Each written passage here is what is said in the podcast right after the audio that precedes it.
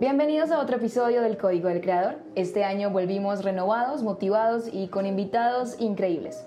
Hoy nos acompaña una emprendedora, creadora de Better Studio y autora del libro No compres seguidores, compra este libro.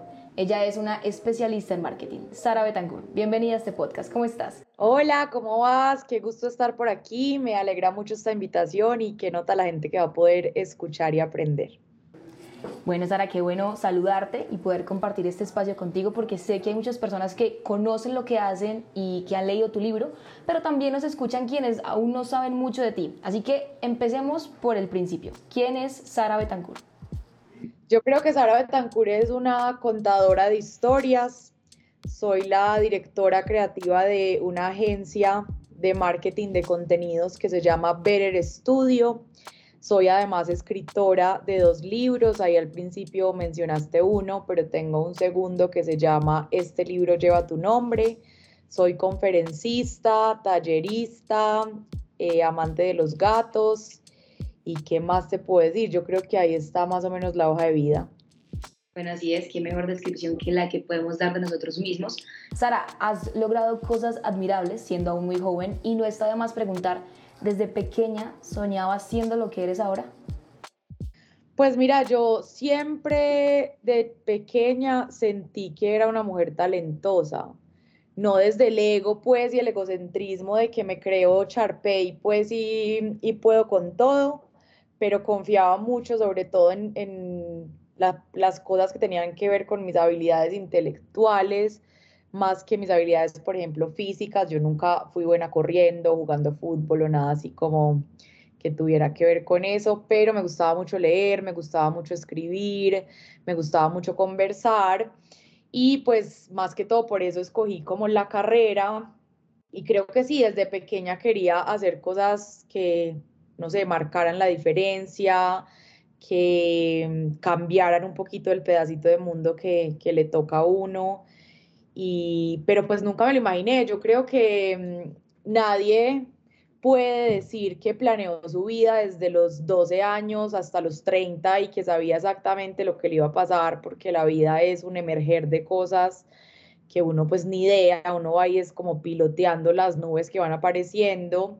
Entonces no lo planeé, no tenía un mood board, un mapa de sueños que dijera yo voy a hacer A, B, C, D pero sí tenía una confianza, digamos, en, en, mi talento y en que podía hacer cosas por el mundo.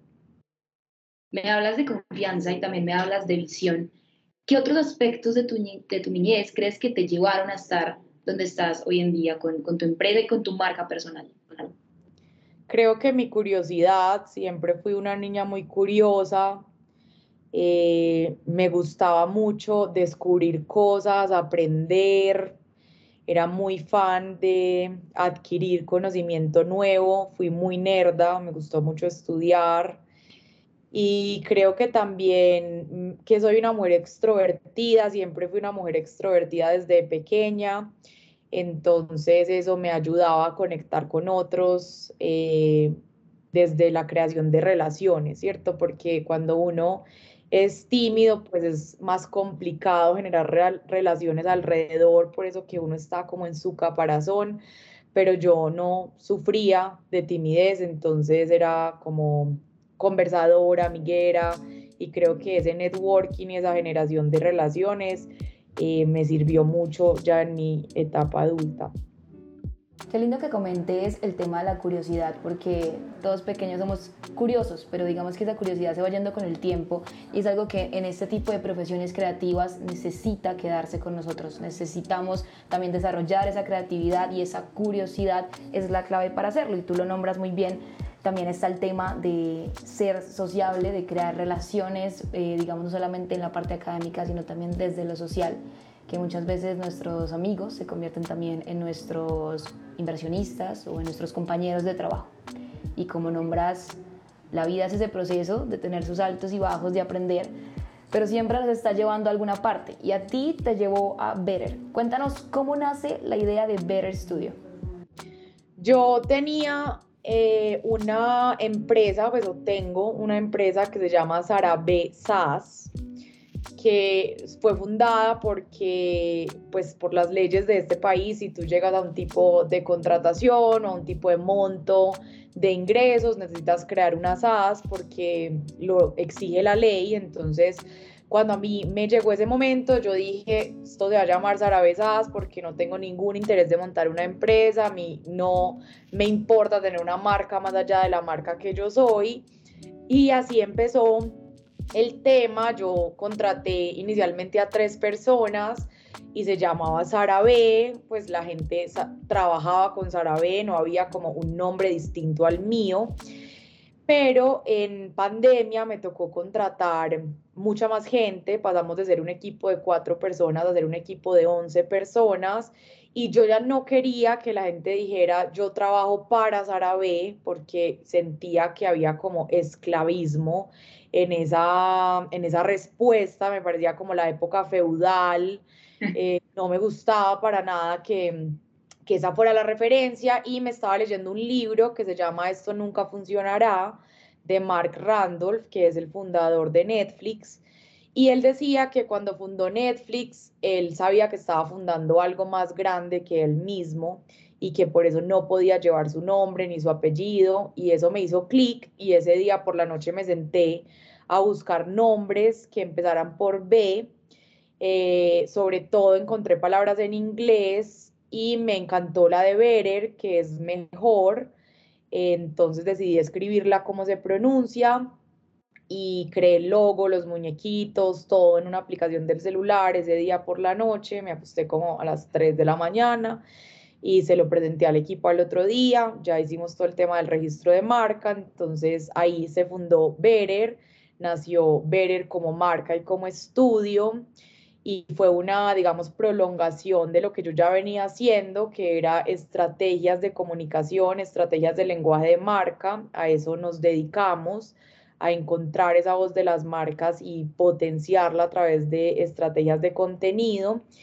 Y pues ahora la marca se llama Berer, pero como razón social sigue siendo Sarabesas. Según lo que me comentas, entonces podríamos afirmar que lo hiciste todo tú sola o tuviste a alguien que fuera como una guía para ti durante ese proceso, porque claro, contrataste personas que te ayudaron a, a que tu empresa creciera, pero desde los cimientos, desde la base, eh, te podemos entonces a ti acreditar como la creadora de todo esto o tuviste algún tipo de ayuda externa. Pues yo creo que sería un poco egoísta decir que no tuve ayuda porque pues tenía mis papás que creían en mí, me apoyaban, tenía mi equipo de trabajo que también se estaba jugando, digamos, su carrera por este sueño. Sí hubo gente que fue como importante en la creación de esta empresa, pero nunca tuve socios, ni asesores, ni coach. Lo vine a tener mucho más adelante. Yo todo lo que creé, lo creé de mi imaginación, me lo inventé. O sea, no hice un curso de emprendimiento, ni me leí un libro, ni hice el modelo Canvas todo fue porque me lo fui imaginando y desde ahí fui creando. Entonces yo creo que sí, puede que yo haya sido, digamos, la protagonista de esta historia, pero sin lugar a dudas hubo actores de reparto que, que fueron importantes en esa creación. Qué lindo que nombres a, a, tu familia, creo que no hay apoyo más importante y lindo que el de nuestros propios padres y también el de tu equipo. Creo que el equipo de trabajo fue, juega un papel importantísimo en el crecimiento de cualquier negocio, de cualquier sueño. Y contar con personas así es una suerte increíble y seguramente todo habría salido diferente si no las tuvieras a tu lado.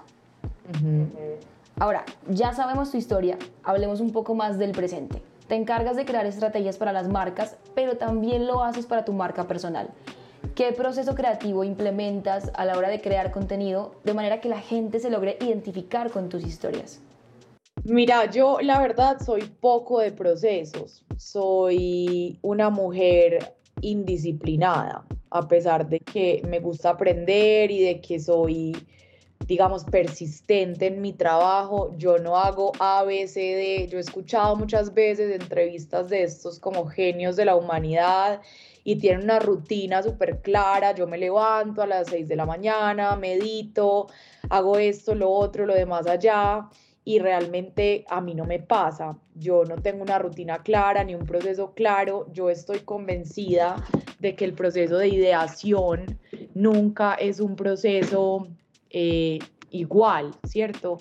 Es un proceso que siempre cambia, que siempre evoluciona. Entonces yo podría decirte que mm, lo que hago es siempre entender qué me mueve, que mm, yo cuento o hablo desde la intención o ese clic de quiero contar esto, quiero narrar esto. Nunca es una imposición o como hoy tengo que publicar o hace mucho tiempo no publico historias. Eh, nunca lo hago desde ahí, nunca lo hago desde, desde la necesidad pues como externa de cumplir con. Entonces siempre lo digo en mis talleres y en mis conferencias, tiene que haber un clic y un motivador interno. Yo creo que eso es lo más importante y de ahí, digamos que mi único proceso es preguntarme cómo hago que al otro le importe. Entonces yo encuentro, por ejemplo, eh, que quiero hablar sobre eh, los equipos de trabajo, porque me acaba de pasar X, Y, Z con mi equipo de trabajo y quiero generar eh, una reflexión al respecto como nace de mí, yo necesito buscar la forma de que eso agregue valor a otros, porque no es un tema solo de catarsis, no es solamente crear para decir, miren, estoy mamado, estoy feliz, yo y yo y yo y yo, sino cómo eso que yo vivo puede aportar a otros. Entonces yo diría que los dos grandes pasos, porque el resto siempre cambia, eh, pero los que son fijos son esos. Me pregunto qué me mueve, qué me motiva y encuentro como ese clic y ese impulso, y luego me pregunto cómo puedo hacer que esto impacte a otros y que le importe a otros y desde ahí empiezo a desarrollar, digamos, los contenidos y las estrategias. En primer lugar, me reconforta que digas que eres indisciplinada porque pues no pensé que esa fuera tu respuesta pero creo que muchos pasamos también por ese, esa saturación de información que nos da eh, desde el mercadeo, que nos dan los otros gurús del marketing que nos dicen haz esto, luego haz esto, haz un Canvas, haz un FODA. Digamos que hay mucha información sobre cómo hacer las cosas bien, cuál es el paso a paso, pero no todos lo tenemos y no todos sabemos por dónde empezar. Entonces, que digas que ese proceso de ideación es un poco caótico, creo que le sirve a muchas personas que quizás están asustadas, pero también quieren hacer algo como lo que tú haces y me parece interesante que hablas de un clic, como de ese momento de motivación. ¿Cómo, ¿Cómo, sabes tú que ya lo encontraste? ¿Cómo sabes cuando haces ese clic para empezar a, a crear? Pues yo creo que no es de saber, sino de sentir. Yo no creo que el clic pase en la cabeza. No es como, oh, leí esto, lo, lo pensé y ahora voy a hacer esto. Es como que se siente en el pecho, como que yo quiero hablar de esto, es un impulso, ¿cierto? Es como un latido diferente. Eh, yo, la verdad, no sabría decir cómo identificarlo, pero hay cosas que yo vivo y de repente siento esa necesidad de compartirlas, así como hay cosas que vivo y no me interesa compartir. Y eso es lo teso y ahora lo hablabas y es que porque no hay regla es porque a vos no te mueve lo mismo que me mueve a mí. Entonces, por ejemplo, a mí me pasa que leí un libro y el libro fue increíble y lo quiero compartir, pero me pasa que voy a comer, la comida fue increíble y no la quiero compartir a vos puede que te pase al revés. Lees un libro, te impacta increíble, pero no lo querés compartir. En cambio, vas y almorzás y la comida es deliciosa y la querés compartir. Entonces, ese clic es imposible eh, sistematizarlo. No es que se siente así y tú de un momento a otro sudas o cierras los ojos. No, yo creo que es diferente para cada uno porque lo detonan cosas diferentes pero si es ese ímpetu ese impulso, yo creo que se puede comparar con las ganas de ir al baño. ¿Cierto? Tú, no, yo no puedo sentarme en ese momento y decir, bueno, ahora sí voy a tener ganas de ir al baño, o sea, este es mi momento de ir al baño y ya tengo que tener ganas de ir al baño ya, porque no las puedo generar, ¿cierto? Eso pasa porque sí, tú lo sientes y sientes la urgencia de ir al baño, porque si no vas al baño, pues te va a generar un malestar terrible, eso mismo pasa y así mismo se siente ese clic. Yo quiero hablar de esto, ¿cómo hago para hablarlo? Pero no se puede inducir. Yo creo que se induce a través de la vida, ¿cierto? Uno va viviendo, va viendo cosas interesantes y ese clic se va dando. No, no pasa si tú te quedas sentado, lo mismo que no pasa Eh, si tú no tomas agua, pues posiblemente no te ganas de orinar, si tú no consumes alimento, no te den ganas de orinar, pero eh, cuando lo haces, cuando vives, cuando te mueves, entonces esas ganas pasan. Y creo que acá pasa lo mismo. Y es importante porque, pues, aclararlo, decirlo, porque mucha gente cree que el clic cae, ¿cierto? Es como que tú estás sentado y llegó la epifanía y tu momento de clic y pues a mí, no sé si eso pasa, pero a mí nunca me ha pasado, a mí siempre me pasa viviendo, esforzándome, haciendo. Eh, entonces yo creo que el clic no es que aparezca, sino que se construye, pero se construye por cosas que son eh, efectos secundarios de lo que estás haciendo, porque uno no lo puede, como te digo, generar porque le dio la gana y dijo, este es el momento del clic, eso pasa, digamos, al lado de lo que vas viviendo y vas haciendo. Es un punto muy relevante el que nombras ahí, el clic se construye, el clic se va dando a través de la vida y creo que esos pequeños insights que nos das demuestra lo que has aprendido a lo largo de los años y crear tu propia marca me imagino que fue todo un tema de ensayo y error constante hasta que encontraste digamos esa fórmula que iba a funcionar para ti. Ahora con la experiencia que tienes, ¿qué es algo que no es negociable para ti en el trabajo? Para mí no es negociable el propósito. Si yo le pierdo el propósito a lo que estoy haciendo, me aburro, quiero renunciar, que eso es una cosa que no le dirá a uno de emprender, es que nunca puedes renunciar porque el barco es tuyo. Entonces me genera frustración, eh, cuando no encuentro el por qué estoy haciendo las cosas. Y aquí quiero hacer también un doble clic porque siempre hay esta asociación de que el propósito tiene que ser noble. Entonces, como mi propósito es salvar el mundo, mi propósito es transformar el agua de los océanos y está súper bien, maravilloso si el propósito es noble. Pero hay propósitos que son mundanos. No sé, mi propósito es ahorrar porque me quiero ir de vacaciones a Europa o mi propósito es ahorrar porque quiero pagar la universidad a mi hijo. Ese también es un propósito noble. Yo no estoy hablando del propósito de que si yo no siento que con mi trabajo estoy cambiando el mundo, entonces no sirve. No, yo estoy hablando de que encuentro el para qué, o sea, yo estoy haciendo esto para qué.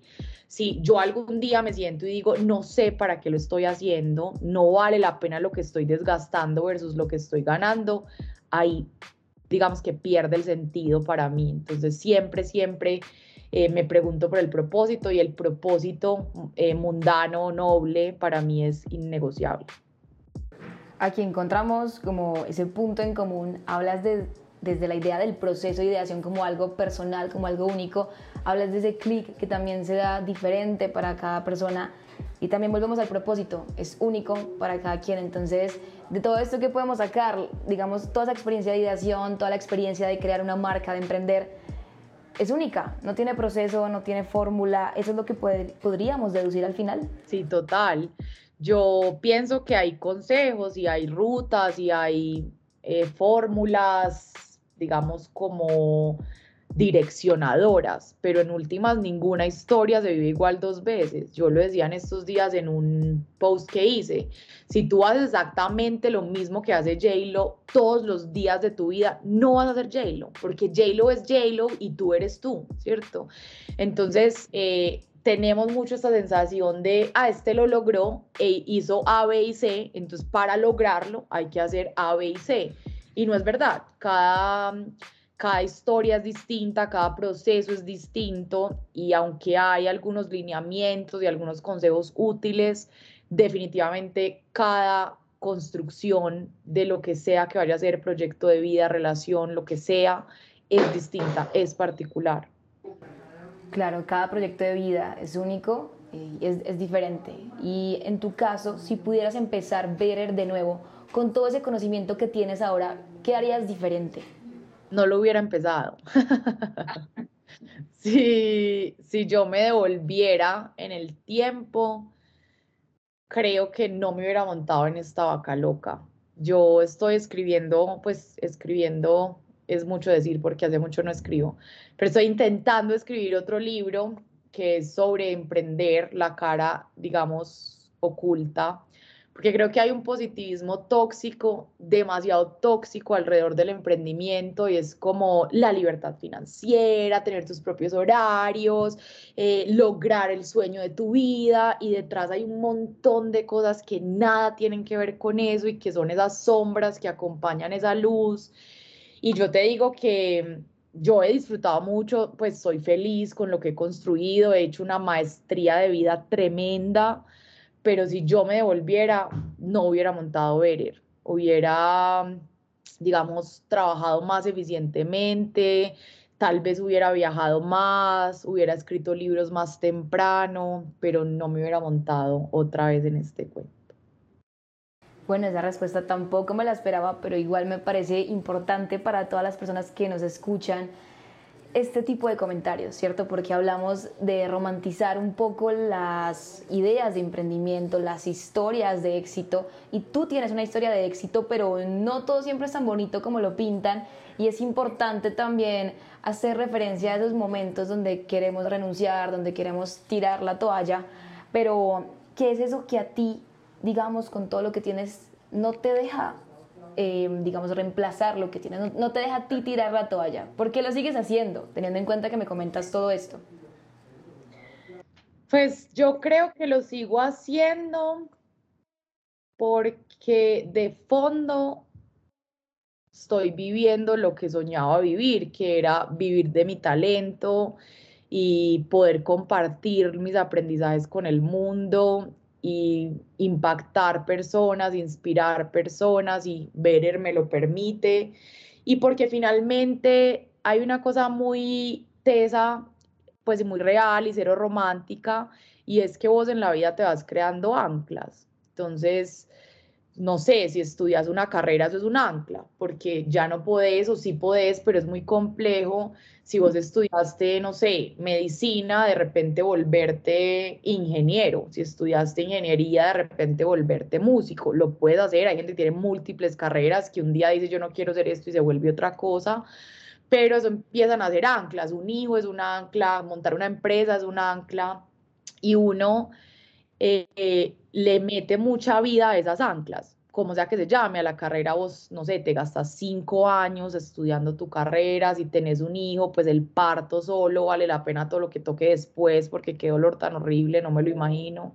Y lo mismo tener una empresa, entonces uno, digamos, lucha por ese sueño, porque ese sueño se mantenga, porque tuvo un proceso complejo y porque lo desgastó a uno de demasiadas maneras entonces uno trata de hacerlo sobrevivir. Pero yo creo que aquí es importante decir que hay una diferencia entre persistir y ser obstinado, porque está muy bien no tirar la toalla, uno no puede tirar la toalla la primera, la vida no es maravillosa, es muy buena, pero no es maravillosa. No es que tú empieces la carrera y todas las clases son increíbles o tú, no sé, te cases y todos los días vives enamorado de idílico. Lo mismo pasa con emprender. No todos los días es, wow, increíble, lo logré. No, hay días que es como, ¿por qué estoy aquí metido? Y hay que saber sopesar eso, hay que saber resistir, persistir. Pero hay un punto también donde uno se vuelve obstinado. Entonces yo no cambio esto, no dejo esta relación porque llevo cinco años y este era el tipo con el que me iba a casar y cómo voy a perder cinco años de mi vida.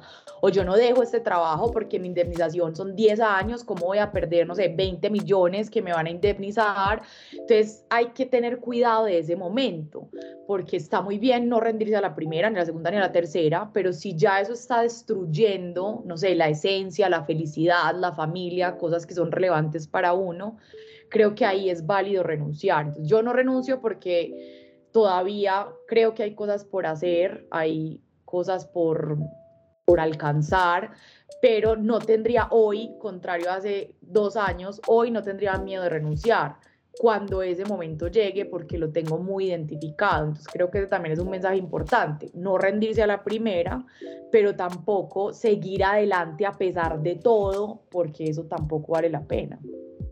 Sara, tu perspectiva es realista y también siento que es necesaria. Entonces agradezco poder escucharla y que haya sido tan sincera con todo, toda tu experiencia.